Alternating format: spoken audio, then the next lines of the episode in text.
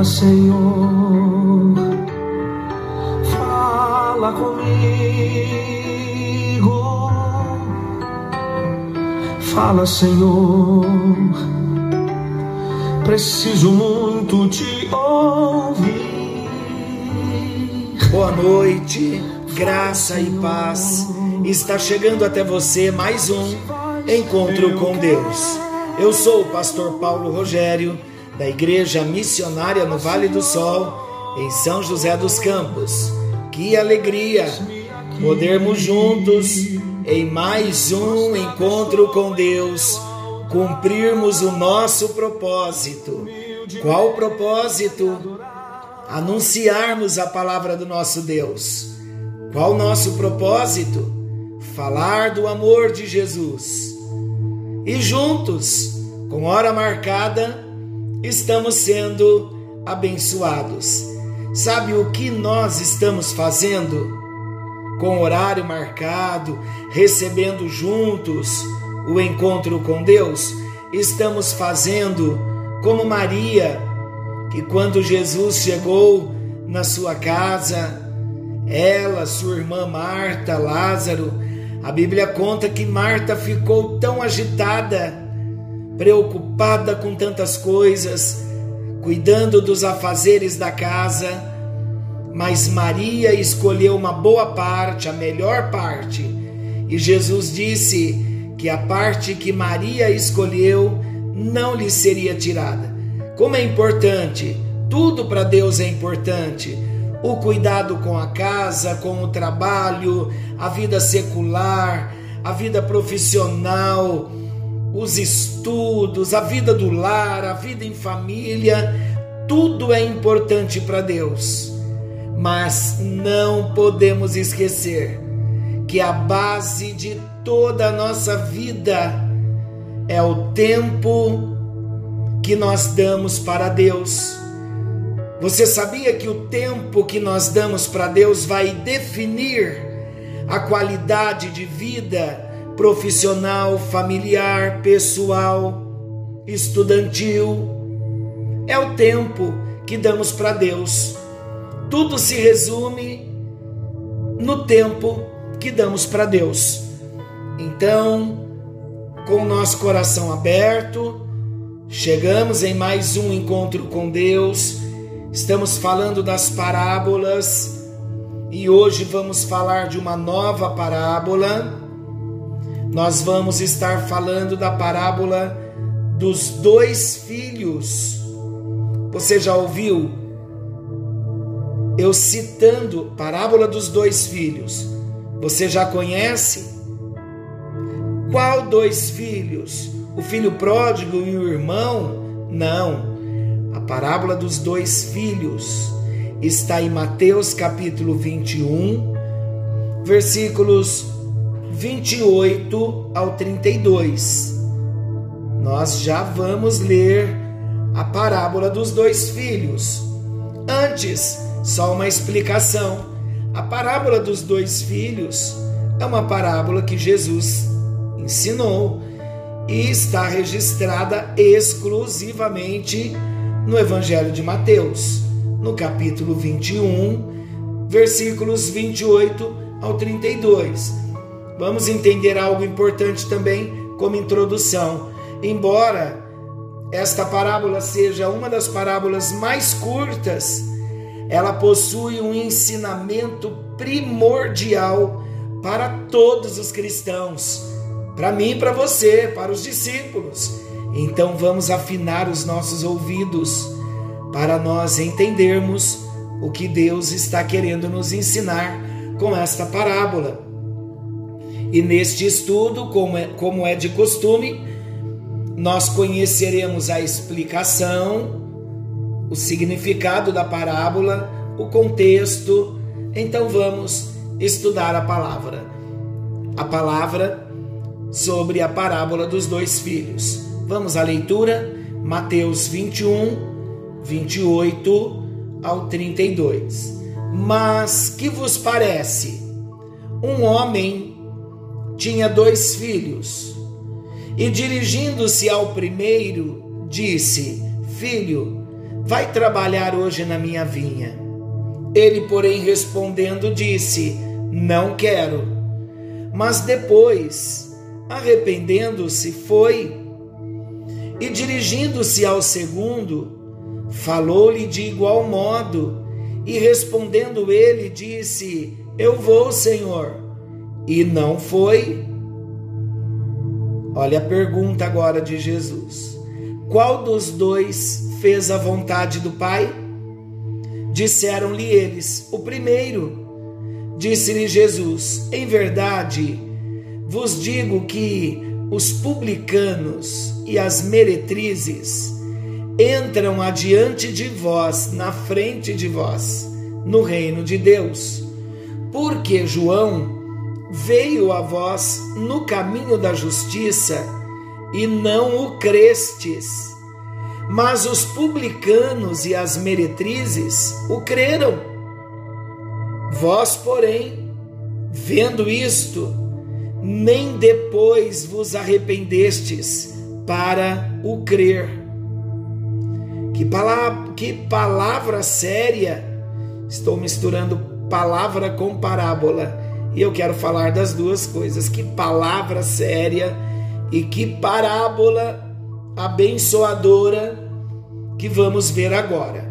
Vamos começar então com o contexto da parábola. O contexto nos mostra onde foi escrito, qual momento, por quê, para quem. Então vamos ver o contexto da parábola dos dois filhos. Para nós falarmos sobre o significado que daqui a pouquinho vamos falar dessa parábola, a parábola dos dois filhos, primeiro é importante nós entendermos melhor o que antecede essa narrativa aqui de Jesus. Antes dessa parábola, ainda no capítulo 21, alguns eventos importantes são escritos. Convido você a ler o capítulo todo, o capítulo 21. Alguns eventos importantes, então, aqui são escritos desde a entrada triunfal de Jesus até a purificação do templo. Considerando então esse contexto, podemos notar que no versículo 23, os príncipes dos sacerdotes e os anciãos do povo, ou os membros do sinédrio, desafiando a autoridade de Jesus.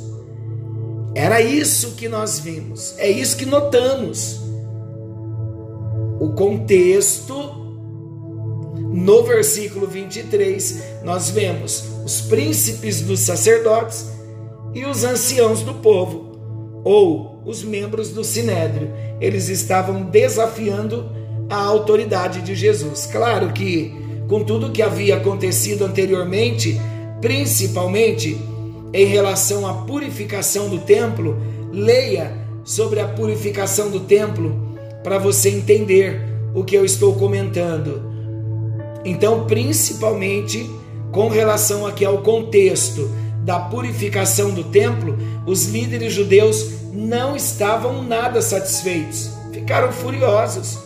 Por isso, eles foram interrogar a Jesus, perguntando com que autoridade ele tinha feito aquilo, com que autoridade ele vira a mesa dos cambistas. O objetivo deles qual era? Dos líderes judeus. Qual era o objetivo deles? Era buscar uma maneira de comprometer o Senhor Jesus. Por isso que Jesus era perseguido, porque eles queriam comprometer a Jesus. Perseguiam com acusações falsas e eles queriam pegar Jesus, eram sagazes.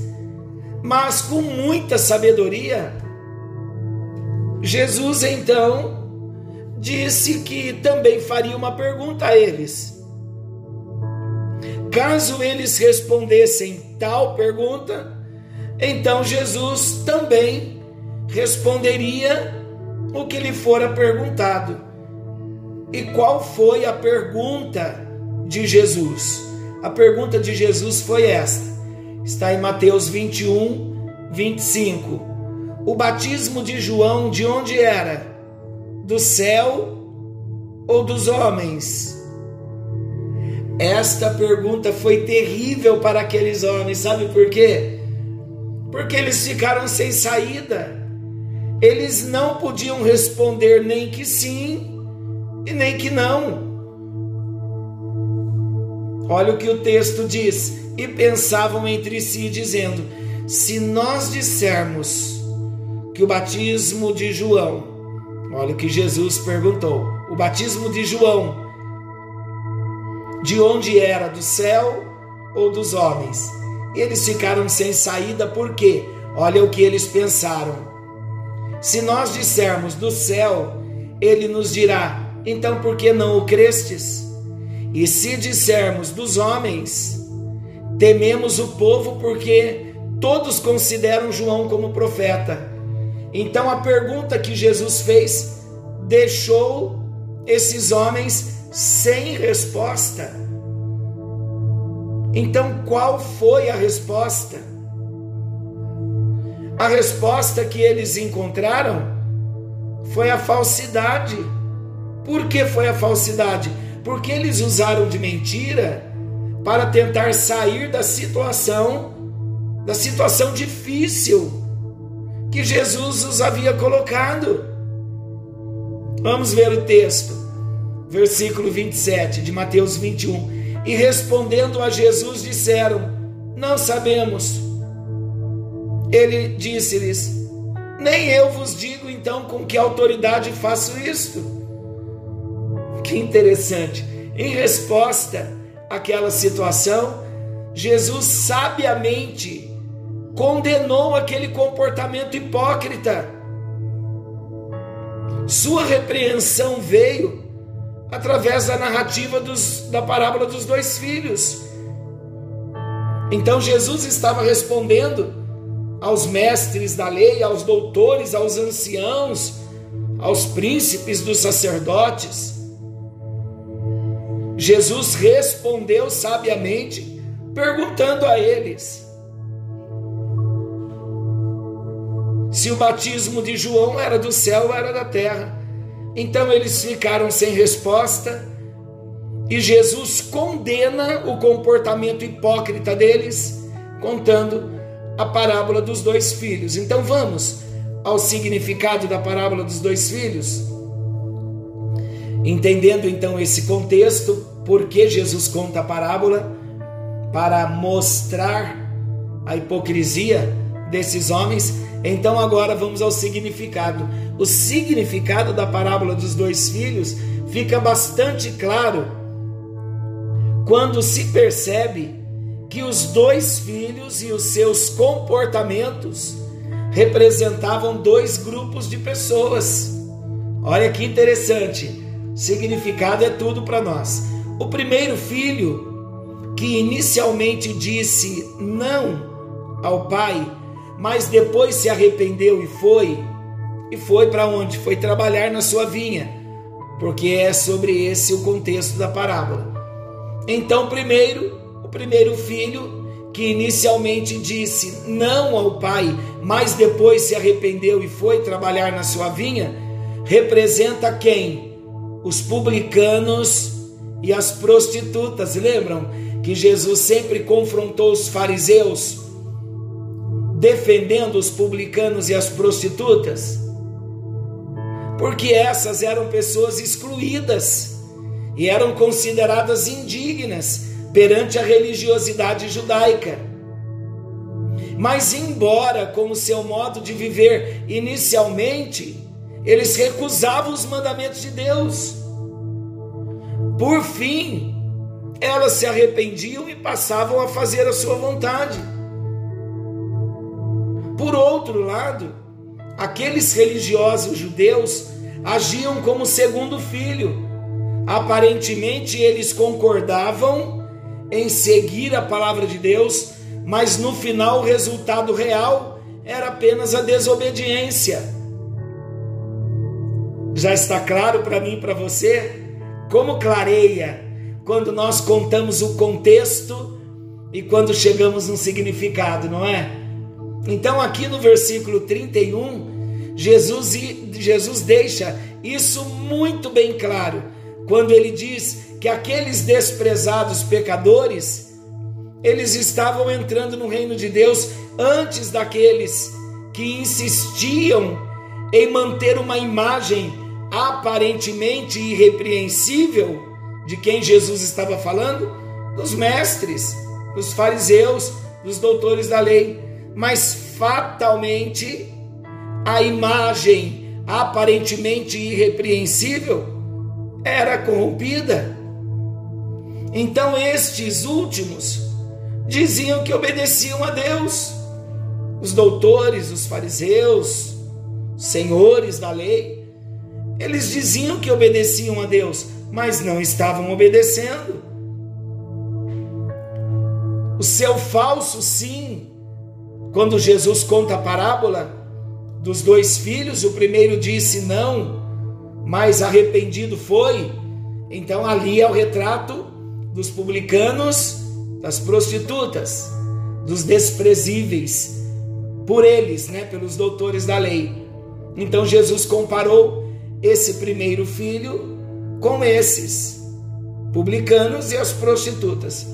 E o segundo filho, segundo filho humildemente disse, humildemente, aparentemente, humildemente disse: "Vou sim, pai" mas não foi. Mas Jesus disse: qual deles fez o melhor? Então Jesus estava agora apresentando para eles que eles eram hipócritas, porque o falso sim nada mais era do que um verdadeiro não. Eu, eu amei essa frase, sabe por quê? Porque muitas vezes nós falamos sim, mas da boca para fora. E na verdade o que estamos dizendo é não. Então temos que tomar muito cuidado com o nosso falso sim, porque muitas vezes o nosso falso sim nada mais é do que um verdadeiro não.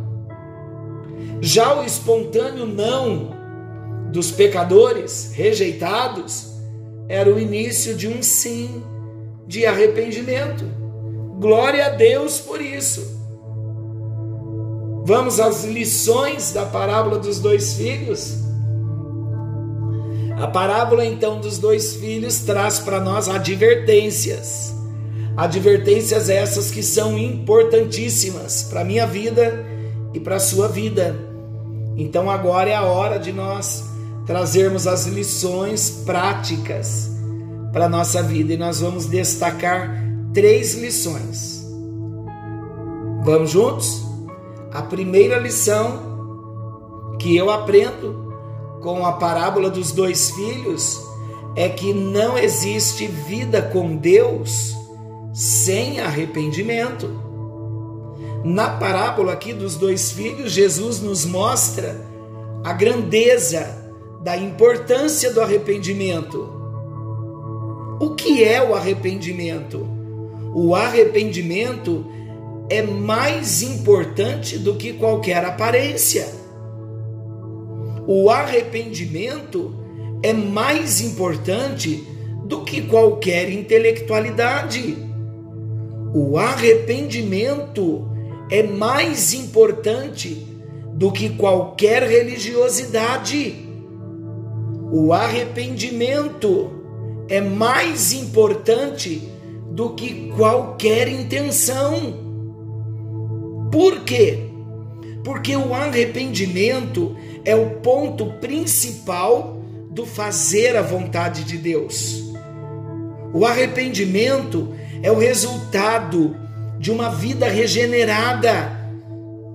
O arrependimento é o resultado de uma vida de alguém que nasceu de novo, que antes possuía a convicção do não mas de uma forma inexplicável do ponto de vista humano, agora faz a vontade do Pai.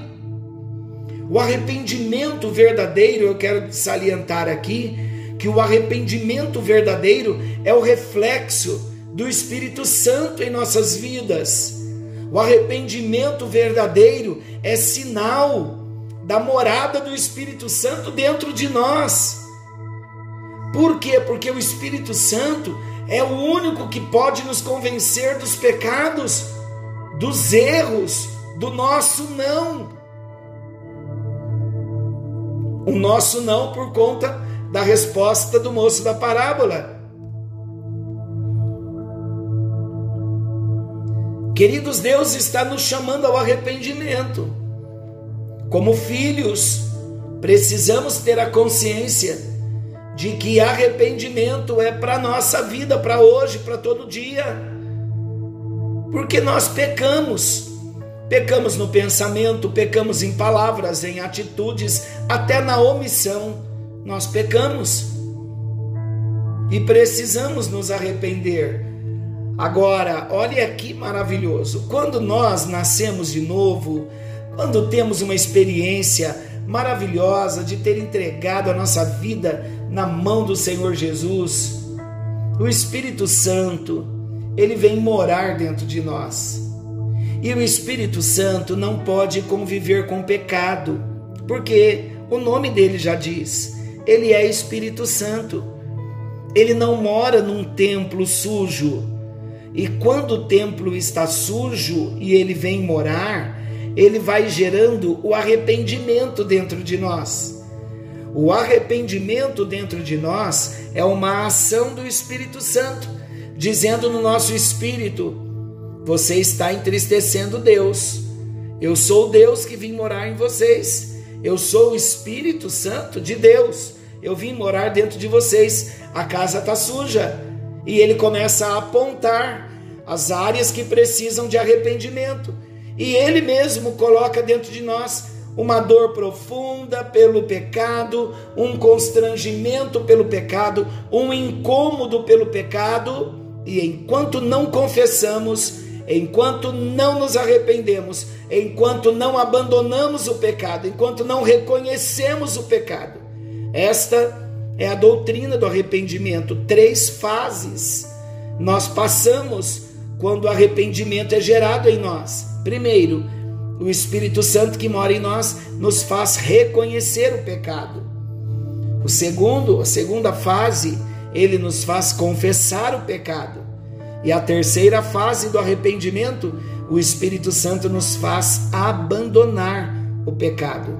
Então é assim: o Espírito Santo age em mim, promovendo arrependimento e qual é o processo do arrependimento? Eu reconheço o pecado, eu confesso o pecado e eu abandono o pecado. Então, que o encontro com Deus de hoje, pautado na parábola dos dois filhos, que nós venhamos ter essa experiência maravilhosa de arrependimento. Esta é a primeira lição. A segunda lição, para Deus, a condição do homem é de apenas pecador. Vou explicar.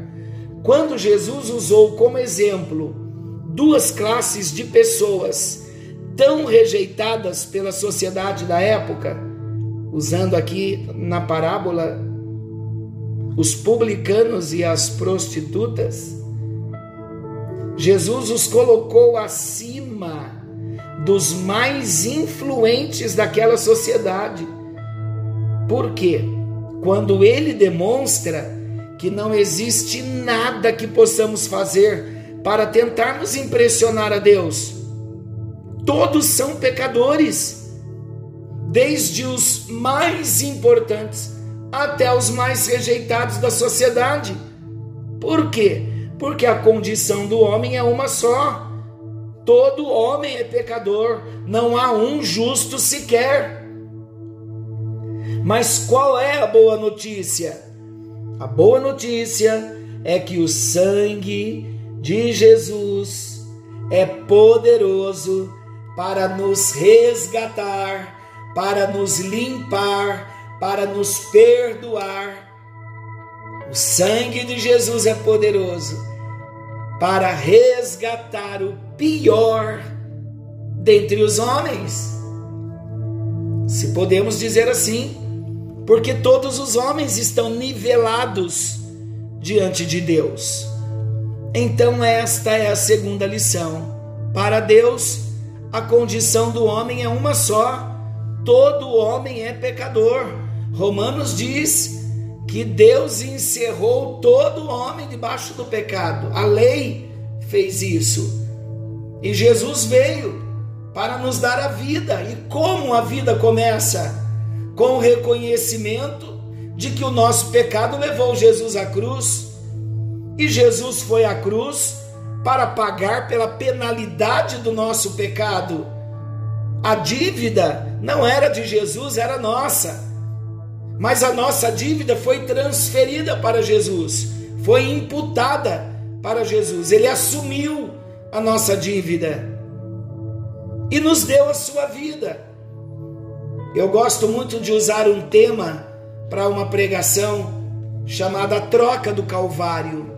Na troca do Calvário, nós vemos Jesus fazendo isso. Ele assumiu o que eu era e quem eu era.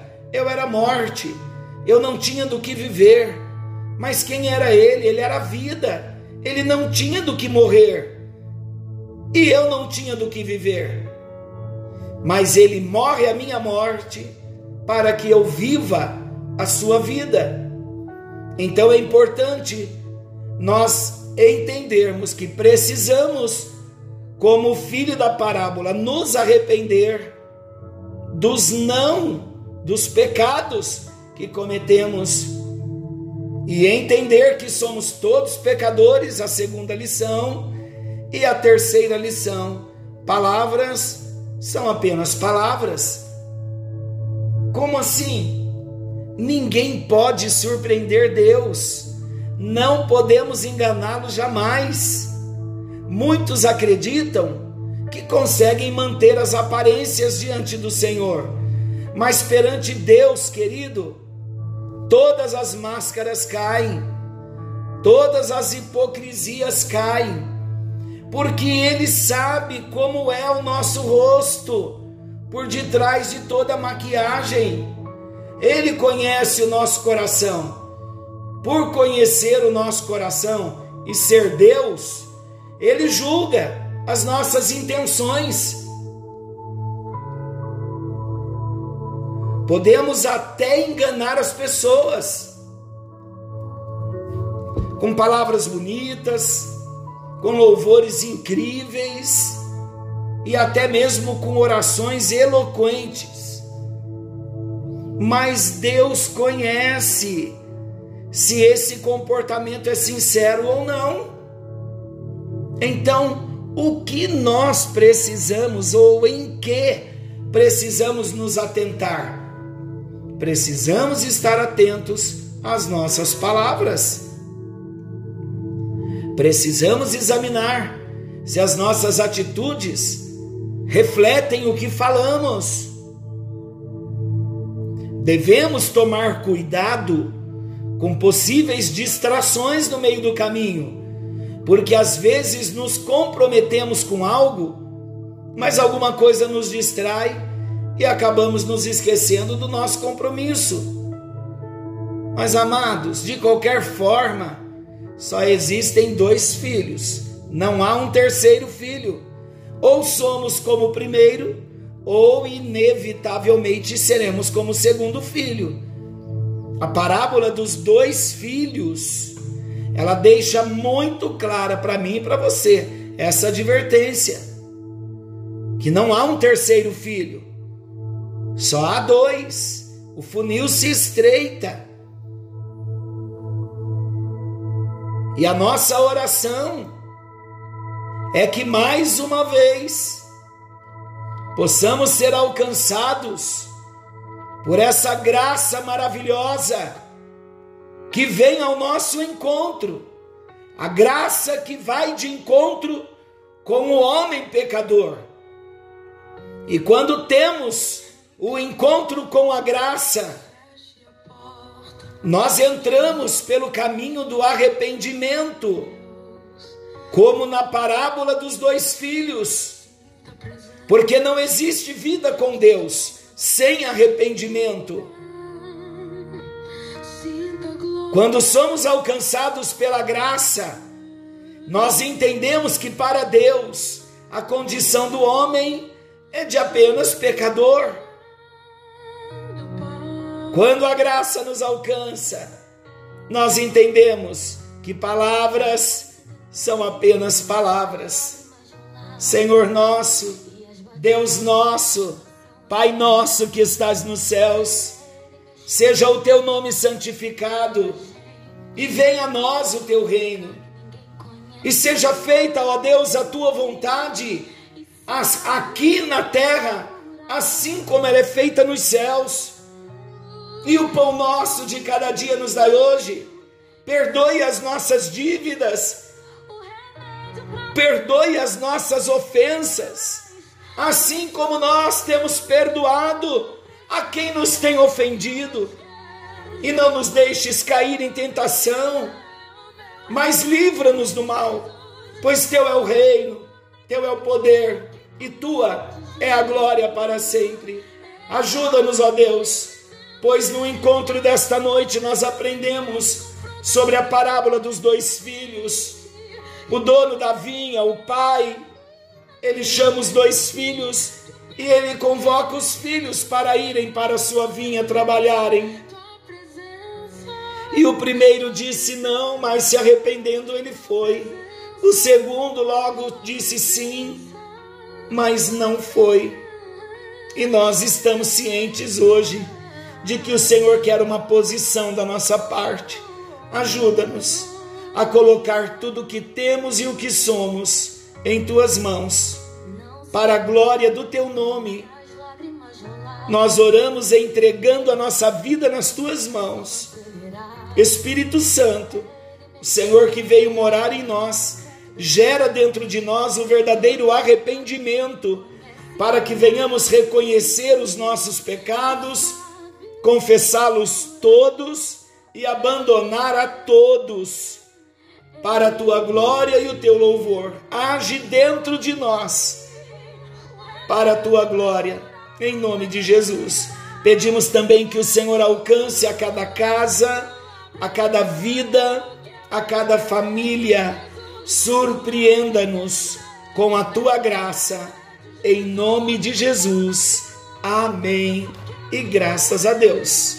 Glória a Jesus. Que presença maravilhosa de Deus. Aleluia!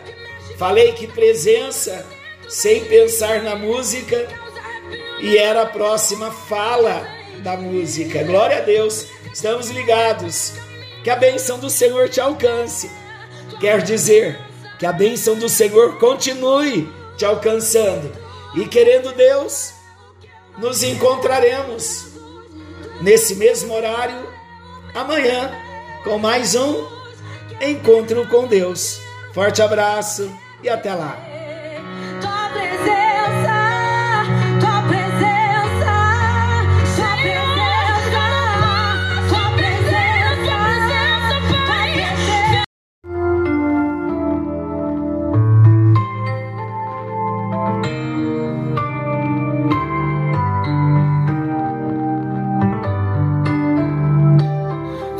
Fala, Senhor fala comigo.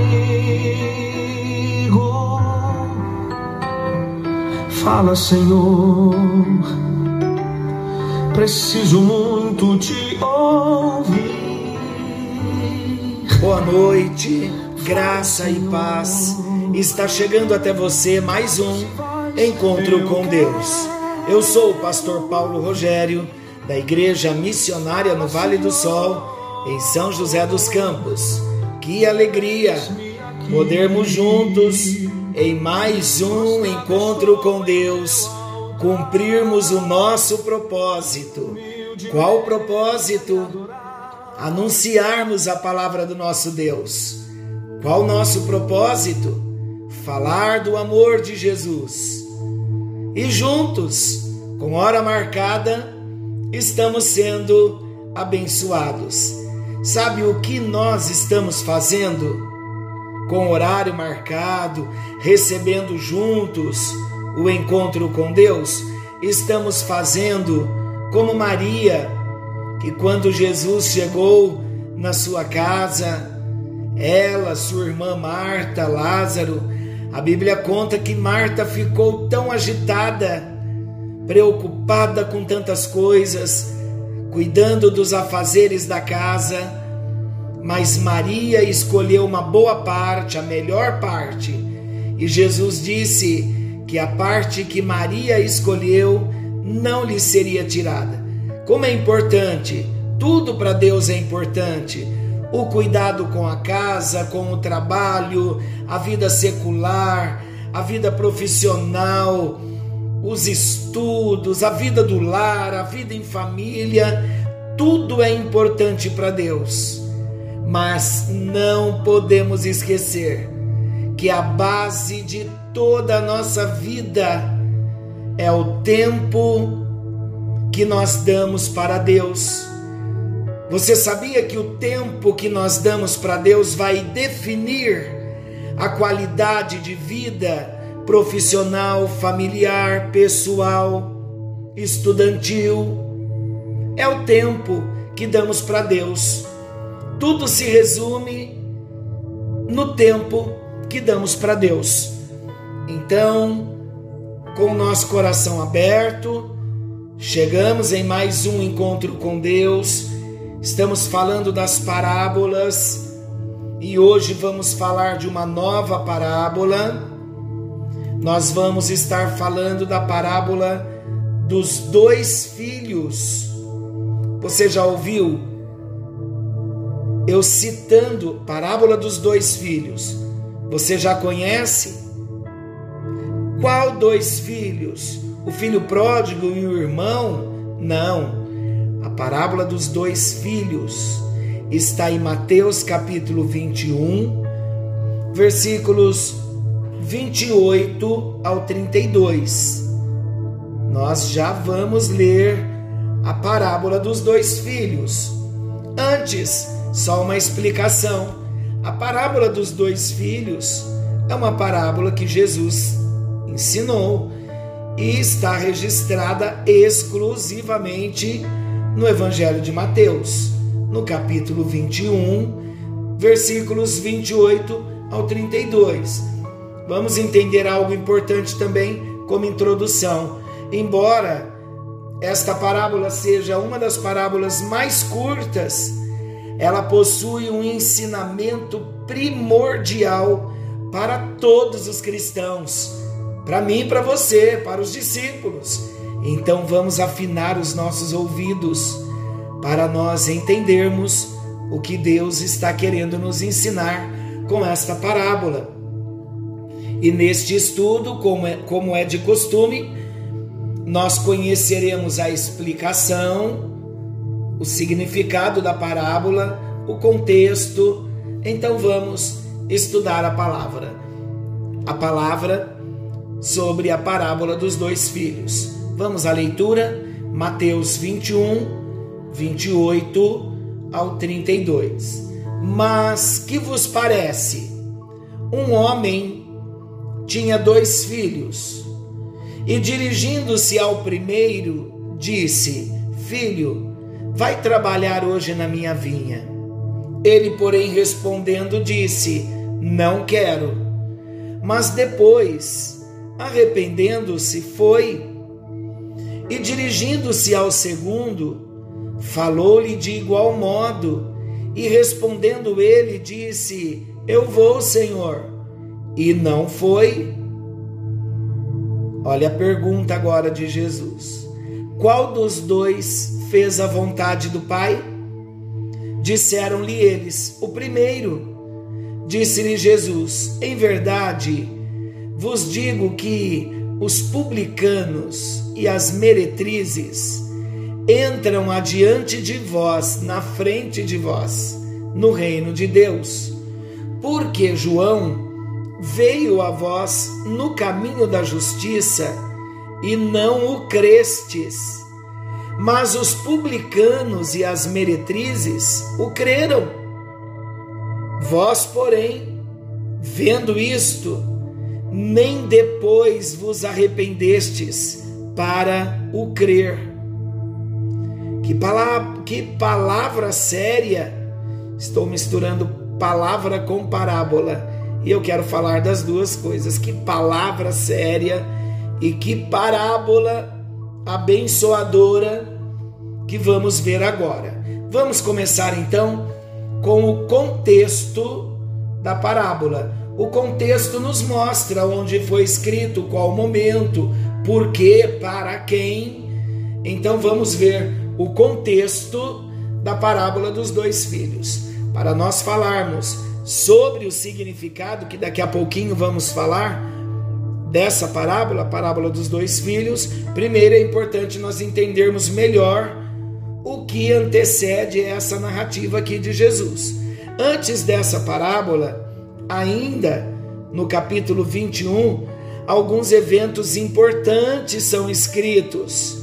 Convido você a ler o capítulo todo, o capítulo 21. Alguns eventos importantes, então, aqui são escritos desde a entrada triunfal de Jesus até a purificação do templo. Considerando então esse contexto, podemos notar que no versículo 23, os príncipes dos sacerdotes e os anciãos do povo, ou os membros do sinédrio, desafiando a autoridade de Jesus. Era isso que nós vimos, é isso que notamos. O contexto no versículo 23, nós vemos os príncipes dos sacerdotes e os anciãos do povo, ou os membros do sinédrio. Eles estavam desafiando a autoridade de Jesus. Claro que, com tudo que havia acontecido anteriormente, principalmente em relação à purificação do templo, leia sobre a purificação do templo para você entender o que eu estou comentando. Então, principalmente com relação aqui ao contexto da purificação do templo, os líderes judeus não estavam nada satisfeitos, ficaram furiosos. Por isso, eles foram interrogar a Jesus, perguntando com que autoridade ele tinha feito aquilo, com que autoridade ele vira a mesa dos cambistas. O objetivo deles qual era? Dos líderes judeus. Qual era o objetivo deles? Era buscar uma maneira de comprometer o Senhor Jesus.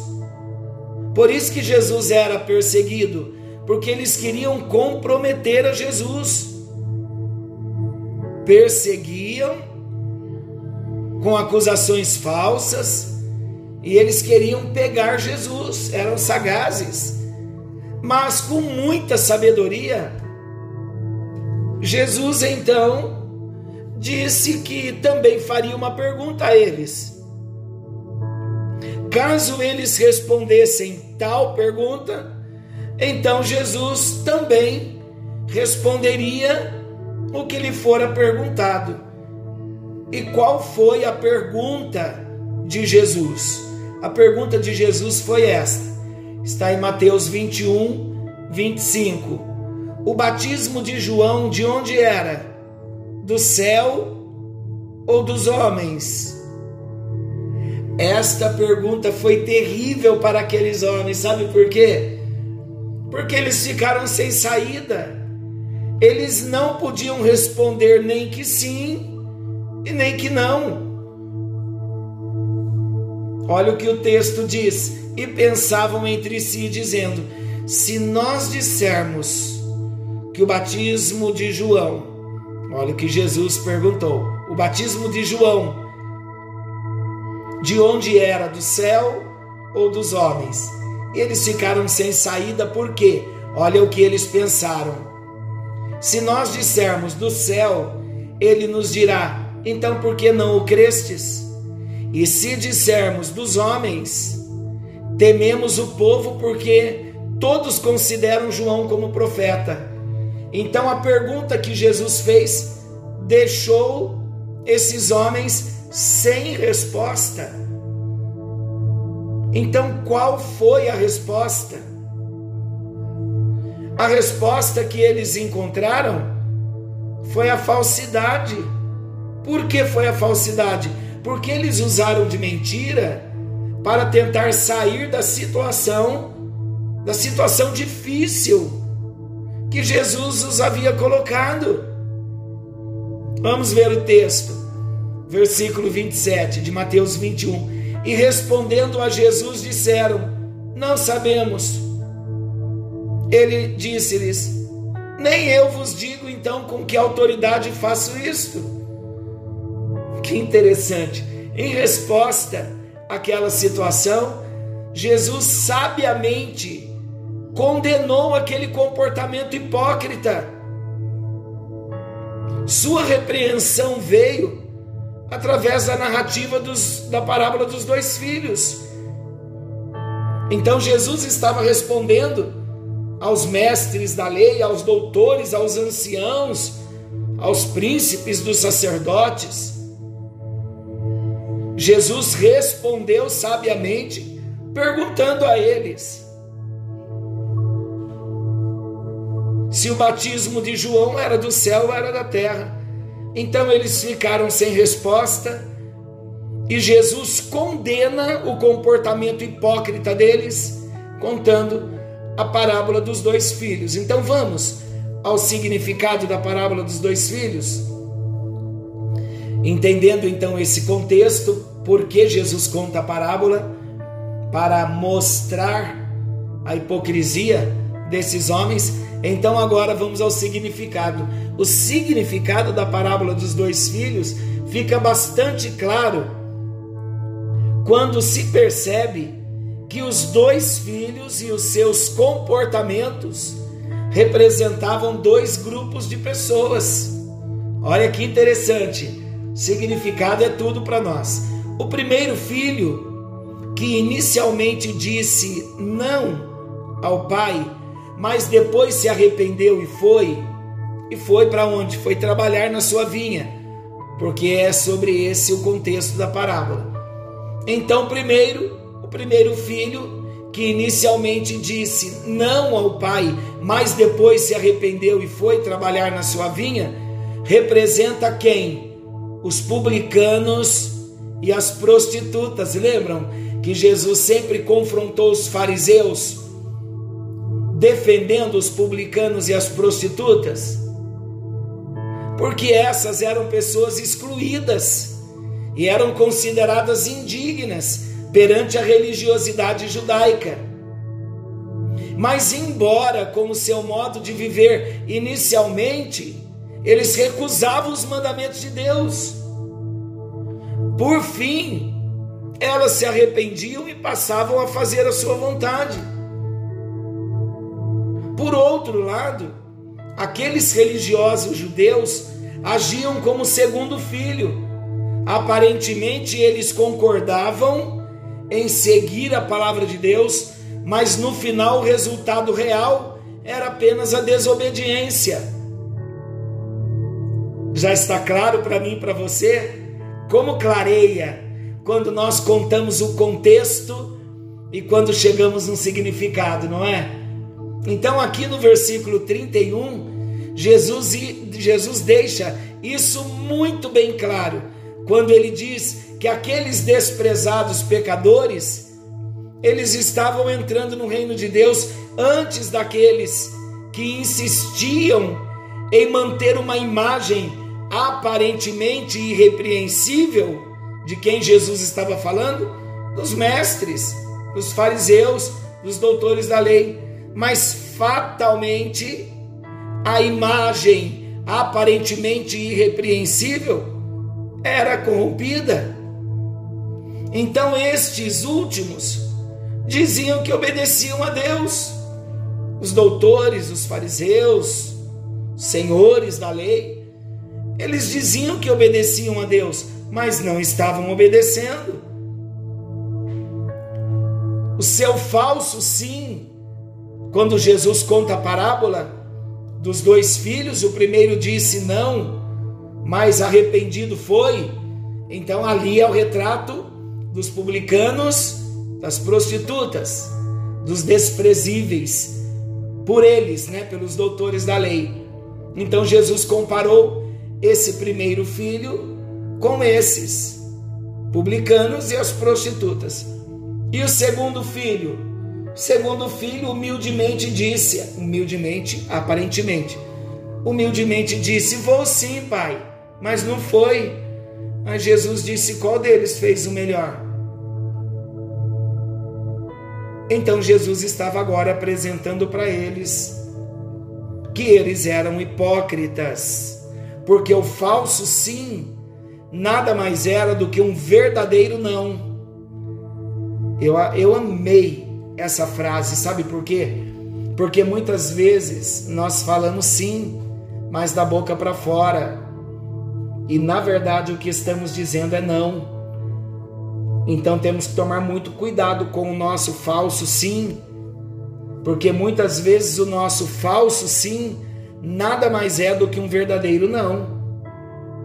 Já o espontâneo não dos pecadores rejeitados era o início de um sim de arrependimento. Glória a Deus por isso. Vamos às lições da parábola dos dois filhos. A parábola então dos dois filhos traz para nós advertências.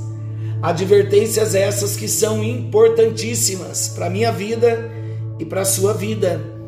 Então agora é a hora de nós trazermos as lições práticas para a nossa vida e nós vamos destacar três lições. Vamos juntos? A primeira lição que eu aprendo com a parábola dos dois filhos é que não existe vida com Deus sem arrependimento. Na parábola aqui dos dois filhos, Jesus nos mostra a grandeza da importância do arrependimento. O que é o arrependimento? O arrependimento é mais importante do que qualquer aparência o arrependimento é mais importante do que qualquer intelectualidade. O arrependimento é mais importante do que qualquer religiosidade. O arrependimento é mais importante do que qualquer intenção. Por quê? Porque o arrependimento é o ponto principal do fazer a vontade de Deus. O arrependimento é o resultado de uma vida regenerada. O arrependimento é o resultado de uma vida de alguém que nasceu de novo, que antes possuía a convicção do não, mas de uma forma inexplicável do ponto de vista humano, agora faz a vontade do Pai. O arrependimento verdadeiro, eu quero salientar aqui, que o arrependimento verdadeiro é o reflexo do Espírito Santo em nossas vidas. O arrependimento verdadeiro é sinal da morada do Espírito Santo dentro de nós. Por quê? Porque o Espírito Santo é o único que pode nos convencer dos pecados dos erros, do nosso não. O nosso não por conta da resposta do moço da parábola. Queridos, Deus está nos chamando ao arrependimento. Como filhos, precisamos ter a consciência de que arrependimento é para nossa vida, para hoje, para todo dia. Porque nós pecamos. Pecamos no pensamento, pecamos em palavras, em atitudes, até na omissão. Nós pecamos. E precisamos nos arrepender. Agora, olha que maravilhoso. Quando nós nascemos de novo, quando temos uma experiência maravilhosa de ter entregado a nossa vida na mão do Senhor Jesus, o Espírito Santo, ele vem morar dentro de nós. E o Espírito Santo não pode conviver com o pecado, porque o nome dele já diz: ele é Espírito Santo. Ele não mora num templo sujo. E quando o templo está sujo e ele vem morar, ele vai gerando o arrependimento dentro de nós. O arrependimento dentro de nós é uma ação do Espírito Santo, dizendo no nosso espírito: você está entristecendo Deus. Eu sou Deus que vim morar em vocês. Eu sou o Espírito Santo de Deus. Eu vim morar dentro de vocês. A casa está suja e ele começa a apontar as áreas que precisam de arrependimento. E ele mesmo coloca dentro de nós uma dor profunda pelo pecado, um constrangimento pelo pecado, um incômodo pelo pecado, e enquanto não confessamos, enquanto não nos arrependemos, enquanto não abandonamos o pecado, enquanto não reconhecemos o pecado, esta é a doutrina do arrependimento. Três fases nós passamos quando o arrependimento é gerado em nós. Primeiro, o Espírito Santo que mora em nós nos faz reconhecer o pecado. O segundo, a segunda fase, ele nos faz confessar o pecado.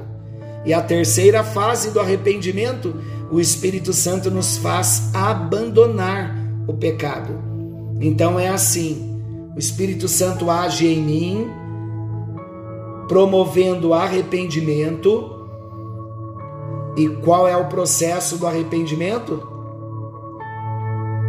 Eu reconheço o pecado, eu confesso o pecado e eu abandono o pecado. Então, que o encontro com Deus de hoje, pautado na parábola dos dois filhos, que nós venhamos ter essa experiência maravilhosa de arrependimento. Esta é a primeira lição.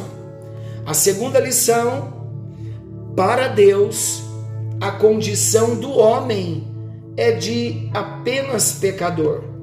Vou explicar.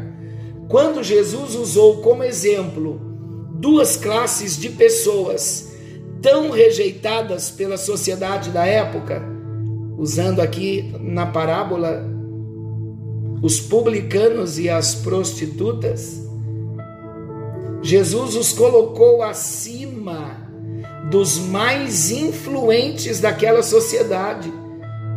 Por quê? Quando ele demonstra que não existe nada que possamos fazer para tentarmos impressionar a Deus.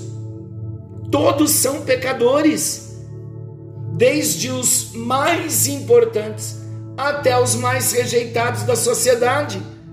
Por quê? Porque a condição do homem é uma só. Todo homem é pecador, não há um justo sequer. Mas qual é a boa notícia? A boa notícia é que o sangue de Jesus é poderoso para nos resgatar para nos limpar, para nos perdoar. O sangue de Jesus é poderoso para resgatar o pior dentre os homens.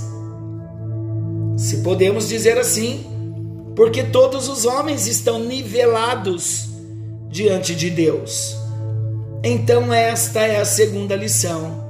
Para Deus, a condição do homem é uma só todo homem é pecador. Romanos diz que Deus encerrou todo homem debaixo do pecado. A lei fez isso. E Jesus veio para nos dar a vida. E como a vida começa? Com o reconhecimento de que o nosso pecado levou Jesus à cruz. E Jesus foi à cruz para pagar pela penalidade do nosso pecado. A dívida não era de Jesus, era nossa. Mas a nossa dívida foi transferida para Jesus, foi imputada para Jesus. Ele assumiu a nossa dívida e nos deu a sua vida. Eu gosto muito de usar um tema para uma pregação chamada Troca do Calvário. Na troca do Calvário, nós vemos Jesus fazendo isso. Ele assumiu o que eu era e quem eu era? Eu era morte. Eu não tinha do que viver. Mas quem era ele? Ele era vida. ele não tinha do que morrer e eu não tinha do que viver. Mas ele morre a minha morte para que eu viva a sua vida. Então é importante nós entendermos que precisamos, como filho da parábola, nos arrepender dos não, dos pecados que cometemos e entender que somos todos pecadores, a segunda lição, e a terceira lição, palavras são apenas palavras. Como assim? Ninguém pode surpreender Deus, não podemos enganá-lo jamais. Muitos acreditam que conseguem manter as aparências diante do Senhor, mas perante Deus, querido, todas as máscaras caem, todas as hipocrisias caem, porque Ele sabe como é o nosso rosto por detrás de toda maquiagem. Ele conhece o nosso coração. Por conhecer o nosso coração e ser Deus, Ele julga as nossas intenções. Podemos até enganar as pessoas com palavras bonitas, com louvores incríveis e até mesmo com orações eloquentes. Mas Deus conhece se esse comportamento é sincero ou não. Então, o que nós precisamos ou em que precisamos nos atentar? Precisamos estar atentos às nossas palavras. Precisamos examinar se as nossas atitudes refletem o que falamos. Devemos tomar cuidado com possíveis distrações no meio do caminho porque às vezes nos comprometemos com algo, mas alguma coisa nos distrai e acabamos nos esquecendo do nosso compromisso. Mas amados, de qualquer forma, só existem dois filhos, não há um terceiro filho. Ou somos como o primeiro, ou inevitavelmente seremos como o segundo filho. A parábola dos dois filhos ela deixa muito clara para mim e para você essa advertência: que não há um terceiro filho, só há dois. O funil se estreita. E a nossa oração é que mais uma vez possamos ser alcançados por essa graça maravilhosa que vem ao nosso encontro, a graça que vai de encontro com o homem pecador. E quando temos o encontro com a graça, nós entramos pelo caminho do arrependimento, como na parábola dos dois filhos, porque não existe vida com Deus sem arrependimento. Quando somos alcançados pela graça, nós entendemos que para Deus a condição do homem é de apenas pecador. Quando a graça nos alcança, nós entendemos que palavras são apenas palavras. Senhor nosso, Deus nosso, Pai nosso que estás nos céus, seja o teu nome santificado e venha a nós o teu reino. E seja feita, ó Deus, a tua vontade, aqui na terra, assim como ela é feita nos céus. E o pão nosso de cada dia nos dai hoje. Perdoe as nossas dívidas. Perdoe as nossas ofensas, assim como nós temos perdoado a quem nos tem ofendido, e não nos deixes cair em tentação, mas livra-nos do mal, pois teu é o reino, teu é o poder, e tua é a glória para sempre. Ajuda-nos, ó Deus, pois no encontro desta noite nós aprendemos sobre a parábola dos dois filhos O dono da vinha, o pai, ele chama os dois filhos e ele convoca os filhos para irem para a sua vinha trabalharem. E o primeiro disse não, mas se arrependendo ele foi. O segundo logo disse sim, mas não foi. E nós estamos cientes hoje de que o Senhor quer uma posição da nossa parte. Ajuda-nos a colocar tudo o que temos e o que somos em tuas mãos, para a glória do teu nome. Nós oramos entregando a nossa vida nas tuas mãos. Espírito Santo, o Senhor que veio morar em nós, gera dentro de nós o verdadeiro arrependimento, para que venhamos reconhecer os nossos pecados, confessá-los todos e abandonar a todos para a tua glória e o teu louvor. Age dentro de nós para a tua glória, em nome de Jesus. Pedimos também que o Senhor alcance a cada casa, a cada vida, a cada família surpreenda-nos com a tua graça, em nome de Jesus. Amém. E graças a Deus. Glória a Jesus. Que presença maravilhosa de Deus. Aleluia. Falei que presença sem pensar na música e era a próxima fala da música. Glória a Deus. Estamos ligados.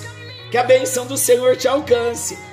Quer dizer, que a bênção do Senhor continue te alcançando.